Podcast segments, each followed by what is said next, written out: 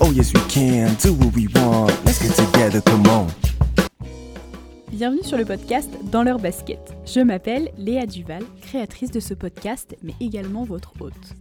Lors de cette première saison et au fil des épisodes, je vais découvrir avec vous la vie des sportifs de haut niveau qui est si passionnante. Si le contenu du podcast vous plaît, allez vous abonner à celui-ci depuis votre plateforme d'écoute. Vous pouvez également mettre un commentaire sur Apple Podcast. C'est le meilleur moyen de le faire connaître. Nouvelle semaine, nouveau sport. Cette semaine, nous découvrons ensemble plongeon, mais surtout l'histoire d'Alexis Gendard. Pince-nez et maillot de bain sont de rigueur. Allez, c'est parti, allons dans les baskets d'Alexis Eh bien, bienvenue sur le podcast, merci d'avoir accepté mon invitation. Merci Léa, merci à toi, c'est avec grand plaisir. Je te laisse te présenter en quelques mots pour les personnes qui ne te connaissent pas. D'accord. Eh bien, moi, je m'appelle Alexis Gendard. Je suis plongeur en équipe de France. J'ai 23 ans. Je fais du plongeon depuis que j'ai 16 ans. Et je suis un ancien gymnaste reconverti euh, dans, le, dans le plongeon. Je faisais de la gym de haut niveau et maintenant, je fais du plongeon. Pourquoi ce changement de, de sport? J'ai décidé d'arrêter la gym euh, parce que je voulais rentrer en structure de haut niveau, donc dans un pôle. Euh, on m'a pas donné l'opportunité pour y rentrer parce que j'étais déjà trop vieux, j'avais 15 ans. Euh, et moi, mon rêve, c'était de rentrer en équipe de France, de pouvoir participer aux compétitions internationales et les Jeux olympiques. Donc, ce qui s'est passé, c'est que j'ai pris une décision plutôt rapidement, c'était de changer de sport. Euh, J'avais plusieurs sports qui s'offraient à moi parce qu'il fallait quelque chose de complémentaire dans l'acrobatie, euh, les repères dans l'espace, tout ça. Et donc, euh, mon choix s'est orienté sur le plongeon parce que je connaissais quelques personnes et euh, j'ai pu accéder au, au, à l'entraînement plutôt rapidement. Donc, ça t'a permis euh, d'intégrer le plongeon après la gymnastique. Il y avait des similitudes sur les entraînements. C'est ça. Si tu veux, euh, ça reste un sport acrobatique.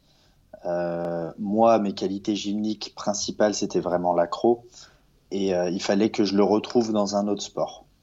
Et euh, la transition s'est faite plutôt rapidement.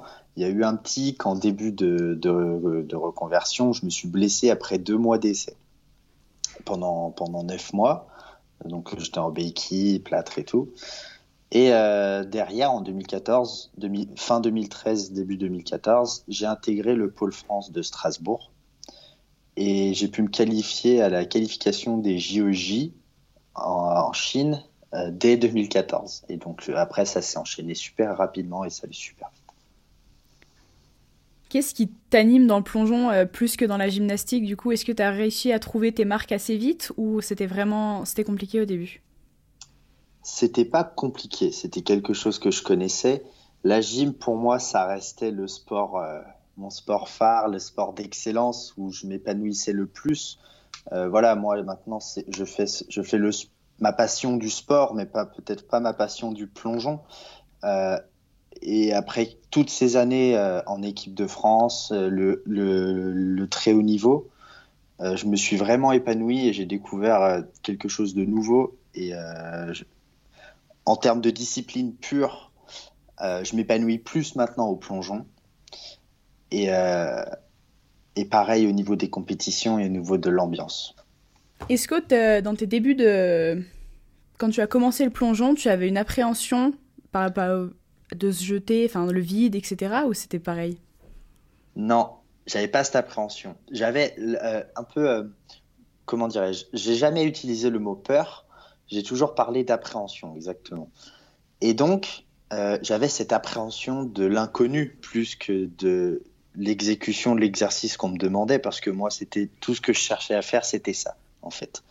Euh, je voulais euh, je voulais sauter tourner en l'air avoir des sensations aériennes et je le retrouvais directement. Donc j'ai pas eu de mal à me lancer. Euh, après oui on se pose des questions parce que c'est quelque chose de nouveau c'est une nouvelle discipline c'est une nouvelle approche c'est un nouveau sport là, par rapport à la gymnastique où on atterrit toujours sur les pieds bah, au plongeon, c'est toujours par la tête. Donc il y a un temps d'adaptation. Mais euh, non, j'appréhendais, mais c'était, je prenais beaucoup, beaucoup de plaisir à, à découvrir ces nouvelles choses et à, et à, travailler ça. Est-ce que tu pourrais nous expliquer les différentes disciplines du plongeon, s'il y en a, en fonction des catégories ou des choses comme ça? Je prends l'exemple des Jeux Olympiques. Tu as deux disciplines phares. Tu vas avoir le 3 mètres, qui est une planche souple, et le 10 mètres, qui est une plateforme solide. Ces deux disciplines sont bien distinctes, mais elles restent complémentaires quand on travaille les deux. Euh, donc la planche souple à 3 mètres, c'est une hauteur plutôt d'expérience, une hauteur qui met du temps avant d'être assimilée, euh, où il y a du rebond sur la planche, il faut de l'équilibre. Euh, il y a une phase de montée et une phase de descente.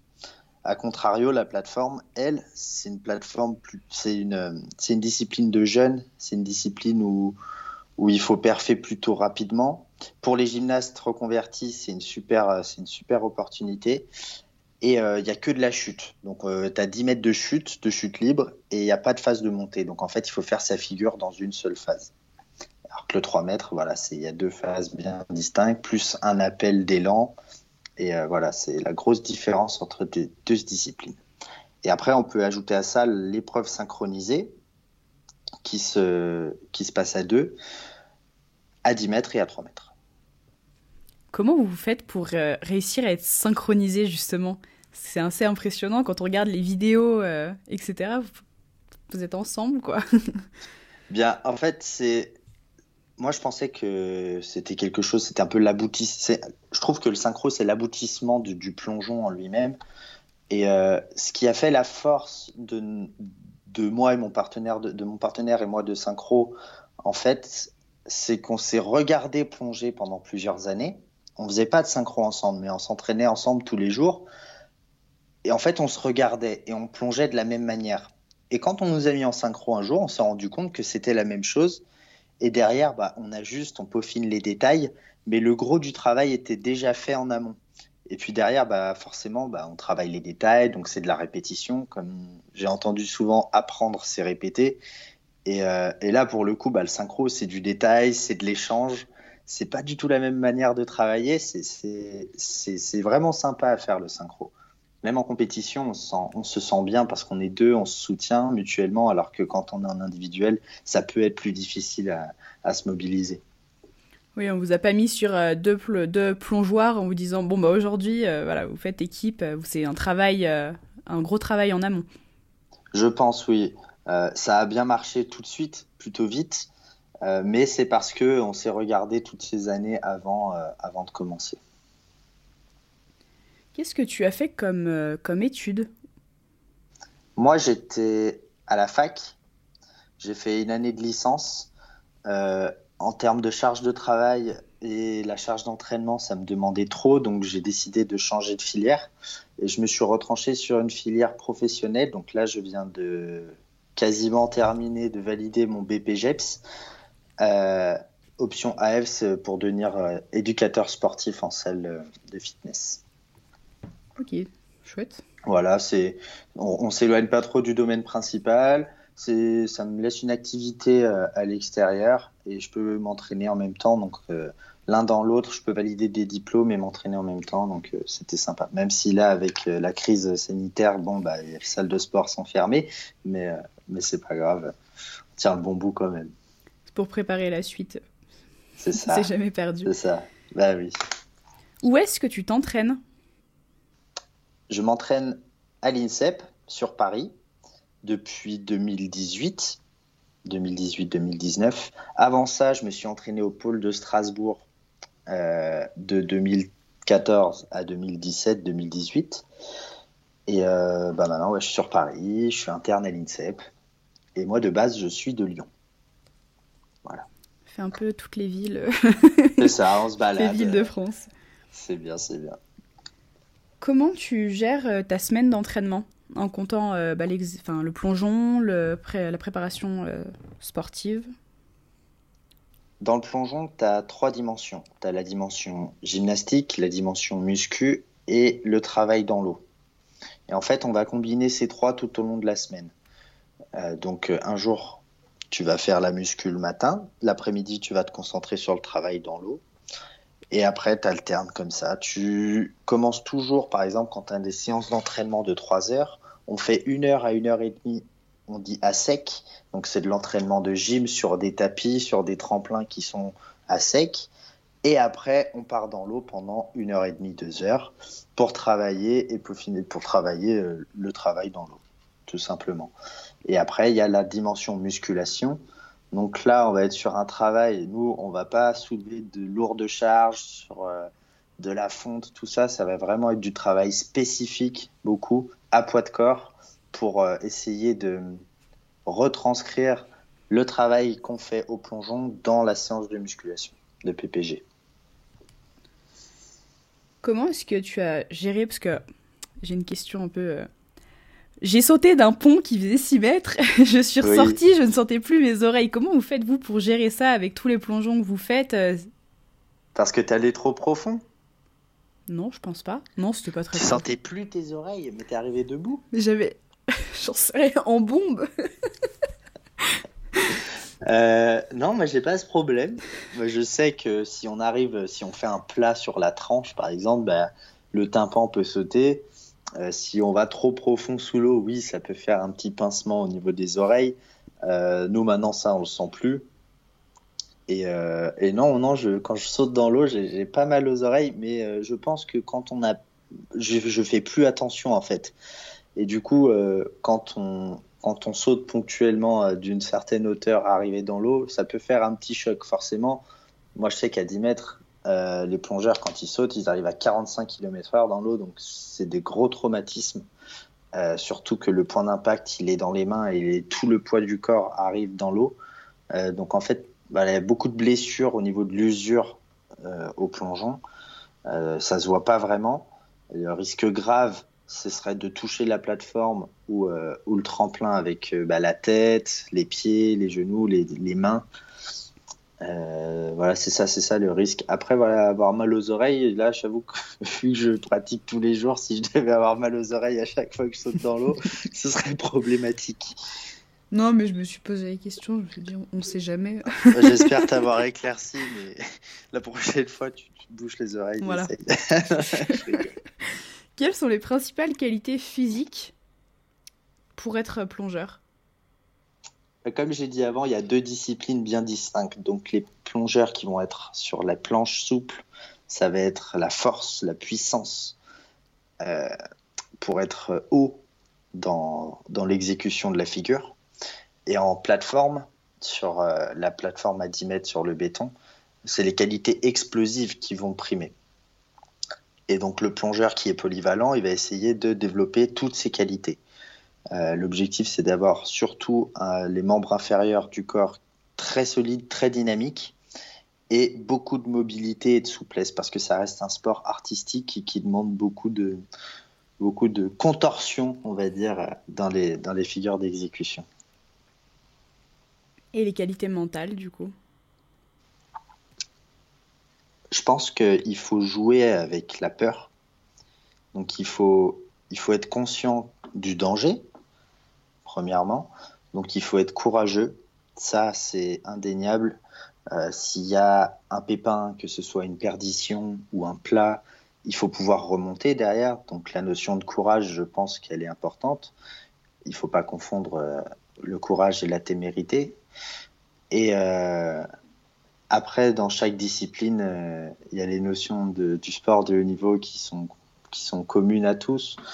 Et donc, la détermination, l'envie et le plaisir, c'est des choses qu'il faut retrouver essentiellement dans, dans le pratique du sport et surtout du plongeon. Et toi, quelles sont tes principales qualités du coup? Alors, je pense que je suis quelqu'un plutôt de courageux, si ce n'est un peu téméraire. J'ai pas, ça m'a pas encore porté trop préjudice, mais euh, je suis quelqu'un qui, qui, qui, aime faire les choses, qui se lance, qui n'a pas beaucoup peur ou qui, qui met un peu de côté cette notion de danger parce que j'ai besoin de sentir beaucoup de sensations. Et, euh, et euh, voilà, je, je ne m'apitoie pas sur, sur mon sort et j'essaye toujours de rebondir, même si c'est difficile dans, certaines, euh, dans certaines conditions. Par exemple, euh, je prends l'exemple de la crise sanitaire du Covid-19. Voilà, c'était pas facile au début, mais je me suis remobilisé très très vite. Et il a fallu mettre euh, en avant les, bonnes choses pour euh, pour pas perdre espoir et, je m'en suis plutôt bien sorti. Je suis plutôt fier de moi. Ça rejoint la question que je voulais te poser euh, ensuite. Comment, enfin, est-ce que tu arrives à, rester euh, centré sur ton objectif? Il y a des jours euh, où tu as moins envie d'aller t'entraîner, des jours où c'est plus compliqué. Tu gardes ton objectif en tête des Jeux Olympiques, c'est ça qui t'aide à, à retourner à l'entraînement et à t'entraîner euh? C'est pas uniquement les Jeux Olympiques. J'ai lâché euh, la gymnastique qui était pour moi le, mon sport prédestiné à vie. Et euh, je veux pas avoir de regrets. Je sais qu'en gym, même à 14 ans, j'avais déjà plus. en- Enfin, il y avait des jours où j'avais pas envie d'aller à l'entraînement. Euh, J'y allais à reculons, mais j'y allais quand même. hein. Et quand j'ai commencé le plongeon, bah, depuis que j'ai commencé, ça fait maintenant 7 ans, il n'y a pas un seul jour où j'ai pas eu envie de me retrouver à la piscine. Et je pense que c'est ça qui a fait que j'en suis là aujourd'hui. J'ai pas envie de décevoir les amis que j'ai lâchés de la gym. Et euh, c'est ma grande force. Combiné à ça, les Jeux Olympiques et les échéances sportives auxquelles j'ai envie de perfer, euh, il faut pas lâcher. Voilà, c'est une chance que c'est la chance que j'ai, c'est de pas avoir eu de, c'est pas avoir baissé la tête en allant à l'entraînement. J'ai toujours euh, pris ça du bon pied. C'est que tu as choisi le bon sport du coup. Je pense, je pense. Et même si c'était le mauvais, bah c'est pas grave, j'y vais quand même. Faut, faut pas que je sois déçu de, de mon changement. J'ai trop fait de sacrifices pour m'arrêter là et euh, tout ce que ça a découlé, tout ce qui en découle, c'est, voilà, je, je, je dois aller au bout des choses et, et je dois me mobiliser pour et j'aime ça et je me force pas, vraiment. C'est, ça qui, ça qui, qui m'aide. C'est le, c'est le principal. Qu'est-ce qu'un beau plongeon pour toi? C'est plus euh, un plongeon en hauteur, le style, les figures? Le style est important. C'est vrai que quand c'est trop robotique, quand la technique est trop similaire à une autre, ça a moins d'impact que quand un plongeur se démarque par sa technique, par sa prestance. Et un plongeon bien exécuté, pour moi, c'est vraiment l'aisance en l'air. Et, euh, voilà, un plongeon beau, c'est un plongeon où artistiquement, c'est joli à voir. Pointe de pied, jambes tendues, euh, c'est vraiment les, ce que je regarde principalement. Et forcément, l'entrée dans l'eau qui doit être fait sans le moins d'éclaboussure euh, possible. Comment est-ce que vous choisissez vos enchaînements? C'est imposé en fonction euh, de la catégorie que tu as ou c'est euh, libre? Maintenant que je suis chez les seniors, ça fait 5 ans, 4 ans maintenant, c'est 6 plongeons libres pour les hommes et 5 plongeons libres pour les femmes.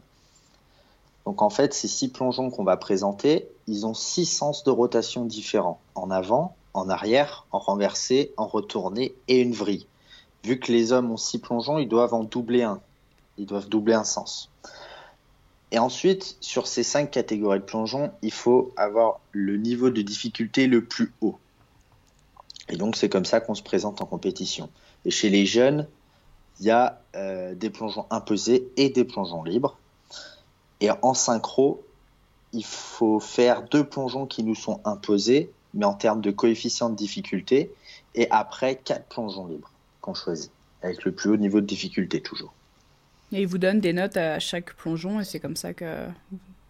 On a une note de 0 à 10, il y a 7 juges. Par exemple, si j'ai que des 5 qui vont sortir, j'enlève les deux plus grosses notes et les deux plus petites. Il va rester 3 notes, je vais les additionner. Ça fera 15 points et je vais multiplier ces 15 points par le coefficient de difficulté du plongeon, qui sera le plus haut possible. D'accord. Et ça fait beaucoup 7 juges quand même. Oui, surtout que c'est un sport où il n'y a pas vraiment de code de pointage, c'est plus à, comment dirais-je, l'instinct à ce qu'on dégage. Donc c'est pas vraiment, on pourrait dire que c'est pas objectif, mais il y a certains critères qui, qui doivent être présentés quand même. Comment se déroulent vos saisons de compétition? Il y a des mois, il y a des plusieurs périodes dans l'année ou... Par exemple, l'année dernière, on a commencé dès novembre, deux compétitions internationales. Ensuite, il y a les championnats de France en février, qui qualifient pour les compétitions internationales de l'année.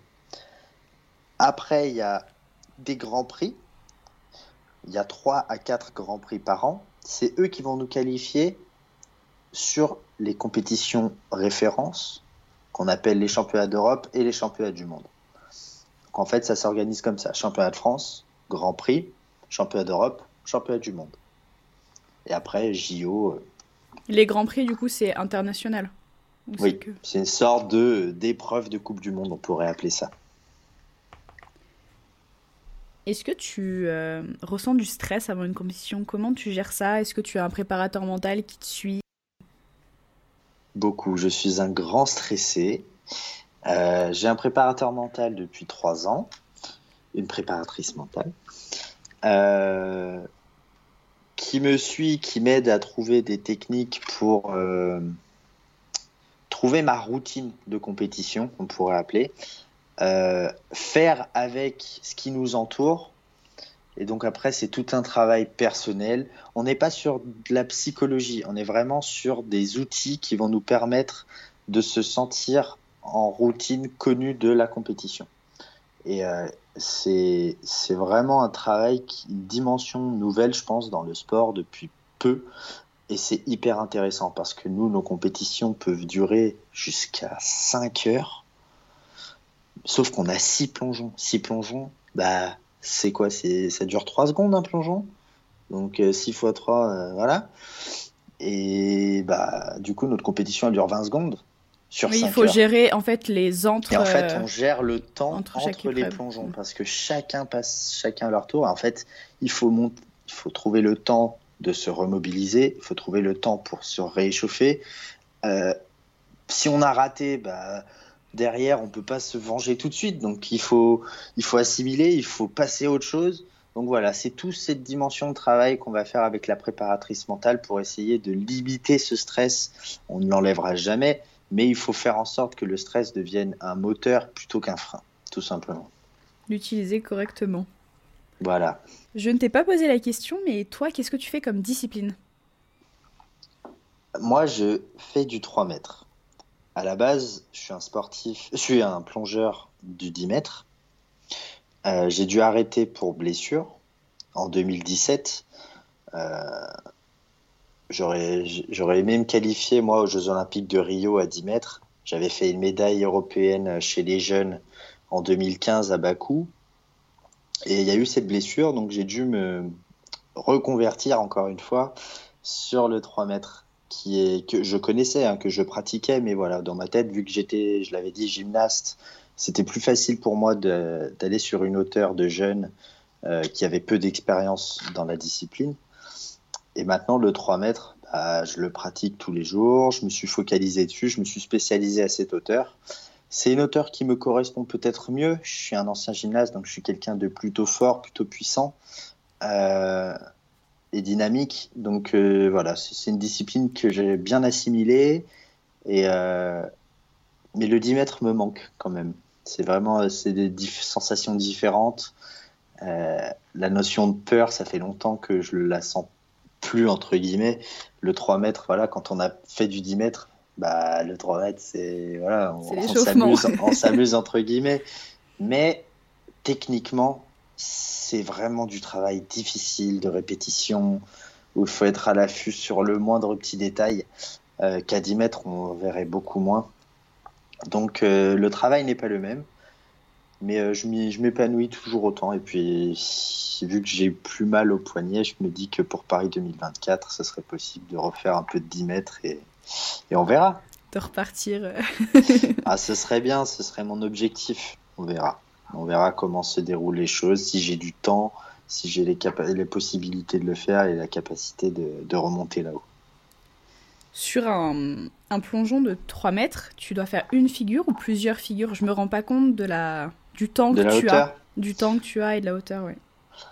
Alors, la figure en elle-même, par exemple, il y a un nombre de tours. Moi, au maximum, je suis à 4 tours et demi. Et euh, si euh, je combine avec les vrilles, euh, bah, je peux faire, euh, par exemple, 2 tours et demi avec 3 vrilles, par exemple. Ça, c'est le plus gros niveau de difficulté qu'on peut avoir. Donc oui, ça fait un laps de temps plutôt court par rapport à la figure qu'on doit exécuter. Mais voilà, c'est ça qui va faire la différence entre un plongeur de plateforme et un plongeur de tremplin. Quelqu'un de puissant va pouvoir aller plutôt haut, donc il aura plus le temps de faire l'exécution. Et, euh, et voilà. C'est ce que j'ai te demandé, t'as complété. Est-ce que tu as une alimentation spécifique par rapport à ton sport? Non, pas du tout. On, est, on peut être suivi. Après, c'est quelque chose euh, qu'on fait nous-mêmes. Euh, on peut poser des questions, on peut être suivi par diète. Moi, je ne le fais pas. J'ai pris des conseils parce que voilà, je pense qu'il faut faire attention. Je ne me retiens de rien, mais je ne fais pas d'excès. Je sais que quand je dois faire, euh, mais voilà, je, je, je, ne réfléchis pas vraiment.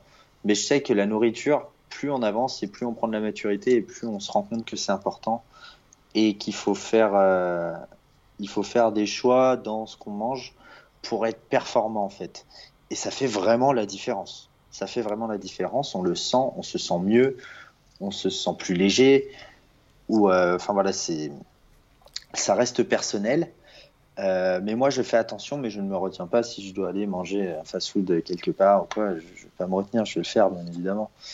Et euh, c'est personnel. Moi, je sais que je me prive de rien, mais je, je n'irai pas dans l'excès. Ça me fait sourire parce que c'est exactement ce que Arsène euh, pourrait dire par, par rapport à l'alimentation. On avait parlé. Mais voilà, comme je disais, c'est l'excès, ça payera pas. Ça payera pas. Il faut savoir aussi ce qu'on veut. Donc l'alimentation, c'est important et il faut pas, c'est à pas négliger. Quel était le plus haut plongeon que tu aies fait?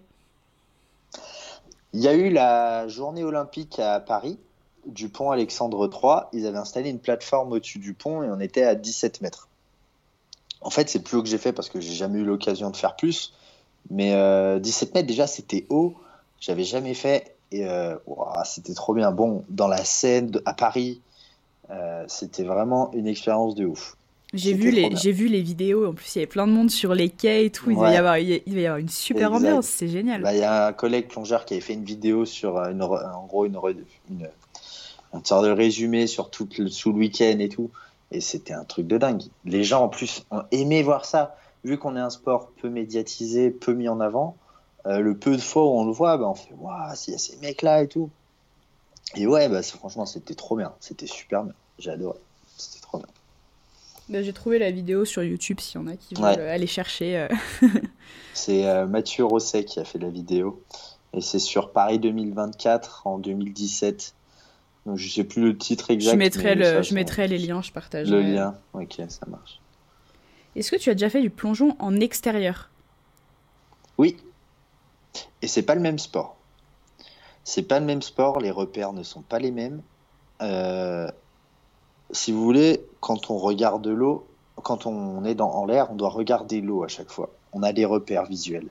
On doit regarder l'eau, le mur, euh, la plateforme, en fait, nos yeux sont ouverts tout le long, on ferme pas les yeux. Et pour se repérer, il faut tout voir. Sauf que quand on plonge dehors, eh bien, il y a de l'eau en haut et en bas parce que le ciel bleu, on peut confondre.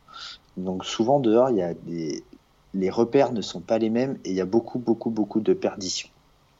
C'est pour ça que je dis que c'est pas le même sport. Et au-delà de ça, il peut y avoir les intempéries. Donc dès qu'il y a du vent, de la pluie, ça rajoute encore une dimension euh, compliquée à la compétition.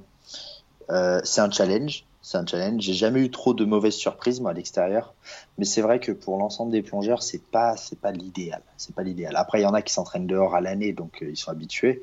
Mais pour ceux comme nous en France qui s'entraînent à l'intérieur, dans des piscines, euh, dès qu'on fait une compétition à l'extérieur, on est un peu perdu et c'est compliqué, mais c'est faisable. Et ce que j'avais posé, il y a des compétitions donc à l'extérieur aussi et en piscine. Il y a des compétitions internationales de qualification par exemple, les Grands Prix à Bolzano, euh, bah, c'est dans les montagnes, c'est magnifique. Euh, on y voit, c'est, vraiment un cadre de dingue. Par contre, pluie, vent, on n'y voit vraiment rien. Donc, c'est vraiment des conditions particulières qui sont, qui peuvent être un peu dangereuses. Et c'est pas dans les conditions dans lesquelles on est optimal.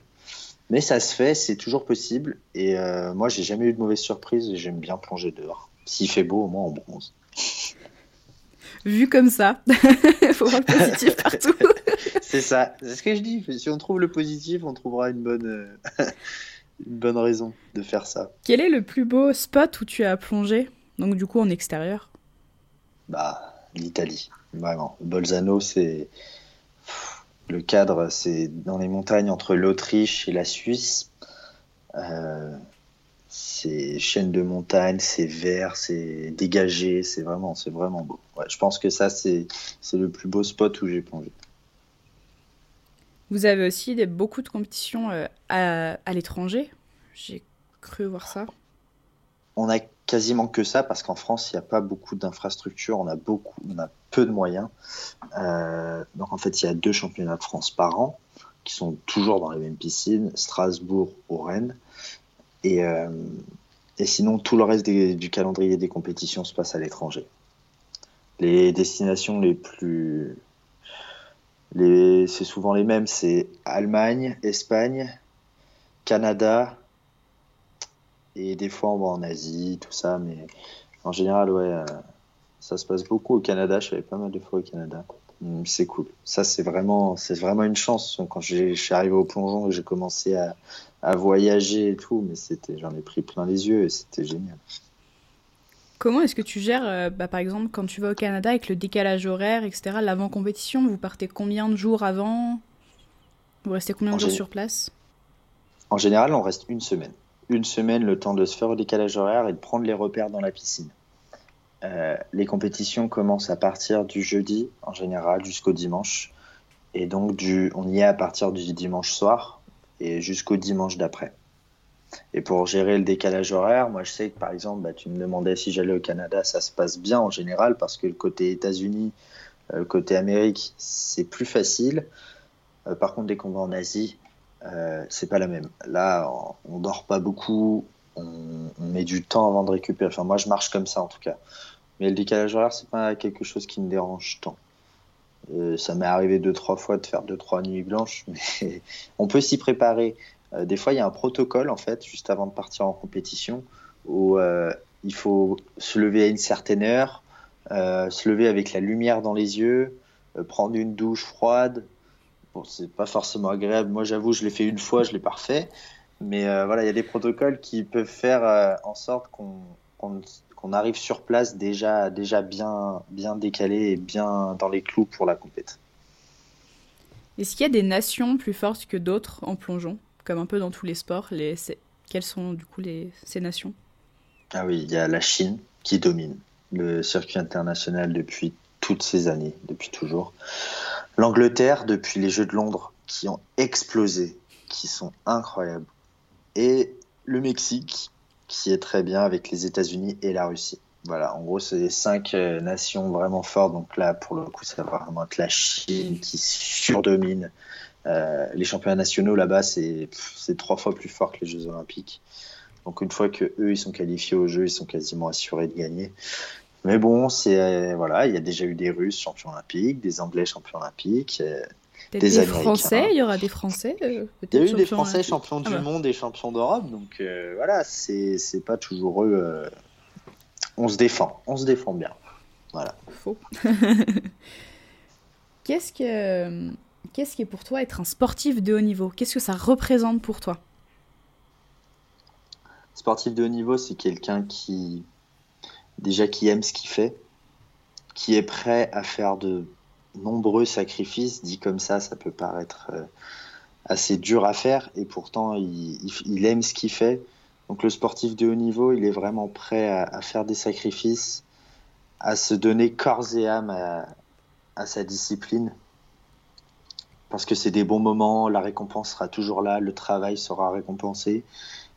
Et euh, si un athlète est bien dans ce qu'il fait, il sera bien dans sa perf, il sera bien dans, dans son quotidien. C'est vraiment, vraiment ça l'âme d'un sportif du haut niveau, c'est d'être euh, concerné par ce qui se passe, d'être acteur de son projet et de pouvoir aussi partager de son expérience avec les autres. Comme j'en ai discuté avec euh, Lucie Hervoche la semaine dernière qui, faisait du, qui fait du windsurf, elle me disait que pour de l'extérieur, ça peut être un sacrifice pour les personnes de l'extérieur, mais toi, en tant que sportif, c'est pas un sacrifice, c'est ce que tu fais, c'est ce que tu aimes et c'est ton mode de vie au final. Et elle a totalement raison. Elle a totalement raison. Les gens nous disent souvent, mais pourquoi vous faites ça? Vous êtes en train de, de, de, de, passer à côté de plein de choses. Moi, ce que je leur réponds, c'est que on voyage, on fait des compétitions, on connaît des gens, on s'entraîne toute la journée, on crée des liens. je pense qu'on a un bagage avec nous, mais c'est un truc de dingue. Et euh, on n'est pas coupé du monde. On est, euh, je pense, privilégié et on, on saisit l'opportunité. Mais c'est vrai que vu de l'extérieur, vu de l'extérieur, ça peut paraître vraiment insurmontable. Des entraînements, des, des trucs difficiles, on se prive de sortir, on se prive de voir notre famille, mais c'est pas du tout ça. Notre famille, si on veut, on peut l'avoir, sauf qu'on prend du temps pour nous parce qu'on aime trop ce qu'on fait. Donc non, je pense qu'à partir du moment où personnellement on se sent bien dans ce qu'on fait et on sait où on veut aller, il y a zéro sacrifice. Il y a des sacrifices, mais aux yeux des autres, pas pour nous. Est-ce que tu arrives aussi à gérer bah, ta vie personnelle, à prendre un petit peu de temps pour toi euh, en dehors de l'INSEP, etc. Le plongeon me permet ça. C'est pas un sport qui me prive de tout, qui me demande d'être H24, 7 jours sur 7, 365 jours à l'année euh, euh, indisponible. Donc non, non, je, prends du temps pour ma famille, je prends du temps pour moi. Et tous les sportifs de haut niveau devraient faire ça parce que sans ça, ils s'engouffrent dans un, une sorte de spirale infernale où le sport devient quelque chose d'un peu malsain et euh, c'est bien de prendre du temps pour soi, de pouvoir récupérer, parce que la notion de récup dans le sport de haut niveau, c'est hyper important, et de se ressourcer. Moi, je sais que j'ai jamais été aussi bon après trois mois de confinement dans mon sport, que je veux dire, j'avais jamais pris deux semaines d'affilée de plus. Enfin, j'avais jamais été deux semaines d'affilée chez moi euh, depuis dix ans, peut-être. Donc, euh, non, je pense que c'est prendre du temps pour soi, c'est important. Je l'ai toujours fait, et, et voilà. Oui, il faut apprendre à le faire et se dire que c'est pas c'est pas une concession, c'est pas parce qu'on s'entraîne un petit peu moins, c'est euh, mentalement, c'est pour repartir mieux et euh, encore plus fort.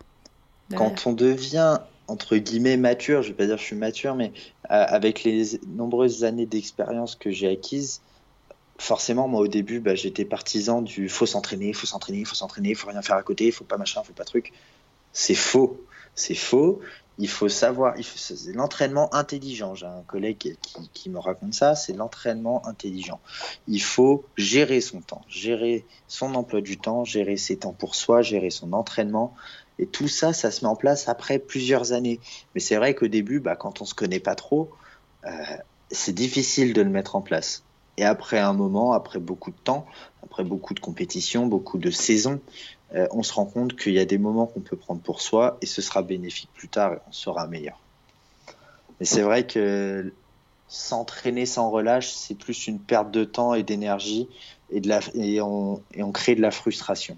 Et nous, la frustration, on n'en veut pas. Oui, et puis une fatigue mentale, et au bout d'un moment, c'est comme ça qu'on peut lâcher aussi. Euh... Ça lâche, on est en burn-out, et là, c'est contre-perf sur contre-perf, et après, on se demande pourquoi on s'entraîne. Donc, euh, c'est ça, c'est pas intéressant. Donc prendre du temps pour soi, c'est important. Après, c'est ma discipline qui veut ça, hein, parce que je prends l'exemple des nageurs. Les nageurs, eux, ils nagent pas pendant une semaine, leur chrono, ils ont tous baissé. Euh, donc eux, ils n'ont pas vraiment le choix en fait de pas s'arrêter.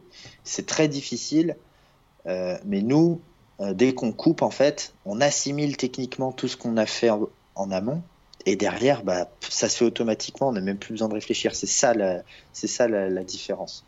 Et donc ma discipline le permet et c'est pour ça que je prône, je prône ça. Est-ce que tu aurais un conseil pour un jeune qui veut débuter le plongeon, un jeune que tu inspires? Si j'avais un conseil à lui donner, sachant que le plongeon en France, très peu de moyens, il faut être très motivé. Il faut être motivé, il faut savoir ce que tu veux. Mais derrière, la récompense est telle que on est obligé de d'aimer d'aimer ça. Je veux dire, quand j'ai commencé le plongeon, je savais pas du, tout à quoi m'attendre. C'est moi qui ai pris la décision de le faire. Et il y avait plein d'exemples devant moi, des gens sur qui je me renseignais, qui postaient des vidéos, qui, me montraient un petit peu la voie. Et je les ai regardés et je me suis dit, bah, si j'avais un conseil à donner à quelqu'un, ce serait de s'accrocher, de, trouver ce qui te transcende dans la discipline. Et, euh, et, voilà, si tu commences, tu prendras du plaisir, il faudra jouer avec tes peurs, ça je l'ai dit tout au long de, la vidéo, mais il faut, faut vraiment, comment dire, non, c'est tout, c'est comme ça, c'est s'accrocher, savoir ce que tu veux, il faut pas être timide. il faut, il faut en vouloir. Et n'aie pas peur de prétendre à quelque chose d'intéressant, de prétendre à quelque chose de grand. Ça, c'est important dans la dimension d'un sportif.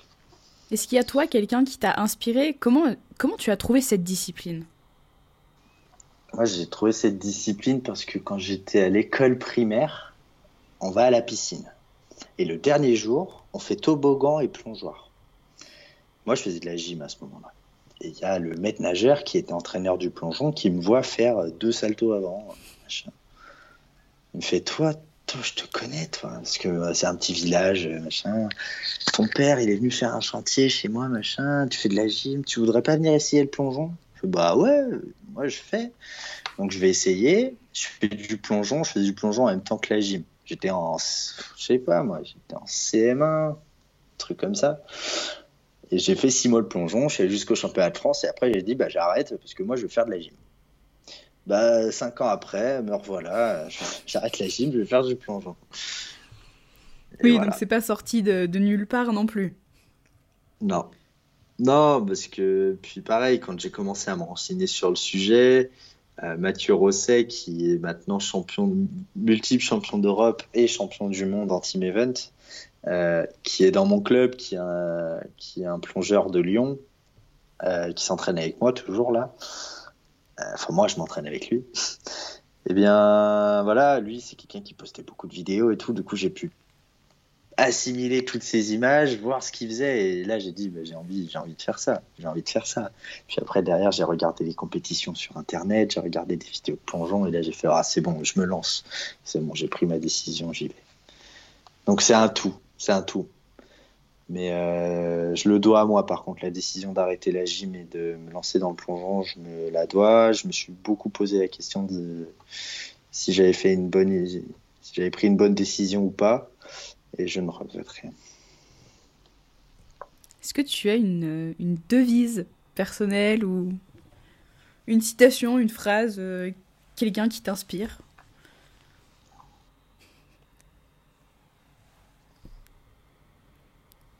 Non, je, j'en ai pas vraiment. Si je devais en dire une, c'est celle que j'ai dit tout à l'heure. C'est être courageux mais pas téméraire. Ça me représente bien, même si des fois je dépasse un peu les bornes. Ça forge le caractère et, et voilà. Est-ce qu'il y a une personne que tu aimerais bien entendre sur le podcast? Euh, Mathilde Gros, Qu'est-ce qu'elle fait comme sport? Elle fait du cyclisme sur piste.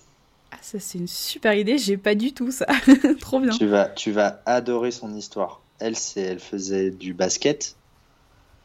Euh, un jour, elle avait un test à l'effort à faire. Ils l'ont mis sur un vélo. Ils lui ont fait, mais euh, je crois que le vélo il est cassé. T'es à 1500 watts là, donc euh, on va te mettre sur un autre vélo.